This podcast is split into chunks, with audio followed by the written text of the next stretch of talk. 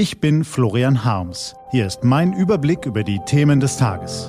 T-Online Tagesanbruch, was heute wichtig ist. Mittwoch, 16. Juni 2021. Die deutsche EM-Niederlage gegen Frankreich ist ein Erfolg. Gelesen von Axel Bäumling.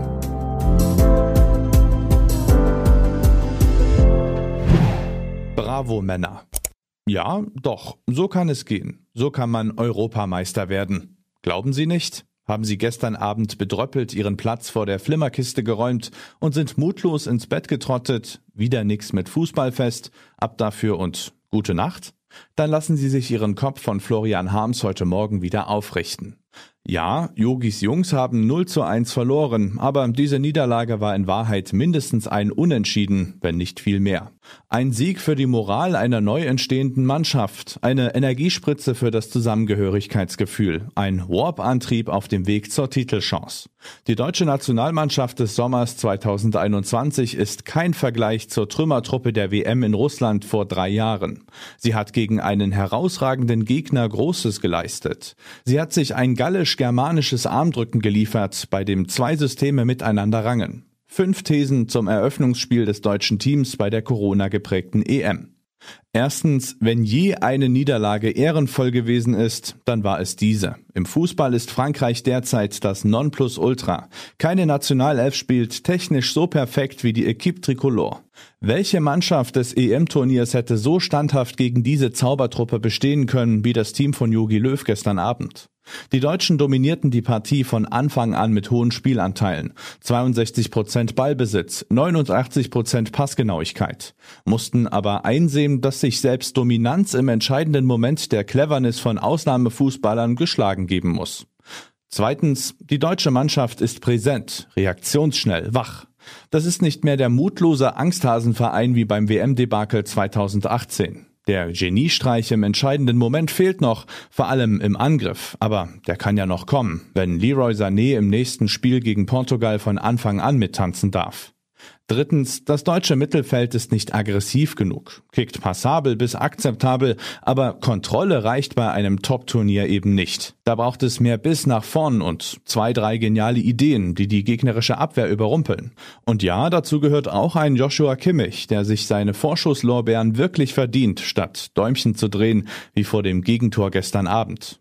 Viertens, ach ja, die Abwehr, die muss besser werden. Beim ersten Treffer von Frankreichs Superstar Mbappé, glücklicherweise im Abseits, standen gleich drei Verteidiger wie Ölgötzen herum. Vorher wurde Mats Hummels mit seinem Eigentor zum Unglücksraben, doch der lange Kerl gab nicht auf. Als der Tausendsasser Mbappé in der 77. Minute schon wieder an ihm vorbeisprintete und in Manuel Neuers heiligen Strafraum eindrang, nahm der Lulatsch all seine Kraft zusammen und angelte sich die Pille im letzten Augenblick per Grätsche zurück. Na bitte, geht doch. Fünftens, nie galt die Fußballweisheit mehr. Das Publikum ist der zwölfte Mann. Gestern Abend in München hat sich gezeigt, 14.500 Zuschauer können so laut sein wie 75.000. Es ist eine Freude, nach den schweigsamen Corona-Monaten endlich wieder ein vibrierendes Stadion zu hören. Was gibt es Schöneres, als wenn an einem milden Sommerabend der Funke aus dem Stadion durch den Fernseher in die Kneipe überspringt? Eben. Deshalb fällt das Fazit des gestrigen Abends positiv aus. Nach den düsteren Corona-Monaten kann uns dieses Sportspektakel jetzt Lebensfreude impfen. Und das deutsche Team hat in dieser Form noch alle Chancen. Die Spiele gegen Portugal am Samstag und gegen Ungarn am kommenden Mittwoch dürften leichter werden. Wenn Yogis Kicker ihre Schwächen abstellen, ist alles möglich. Glück auf! Was heute wichtig ist. Die T-Online-Redaktion blickt heute für Sie unter anderem auf diese Themen.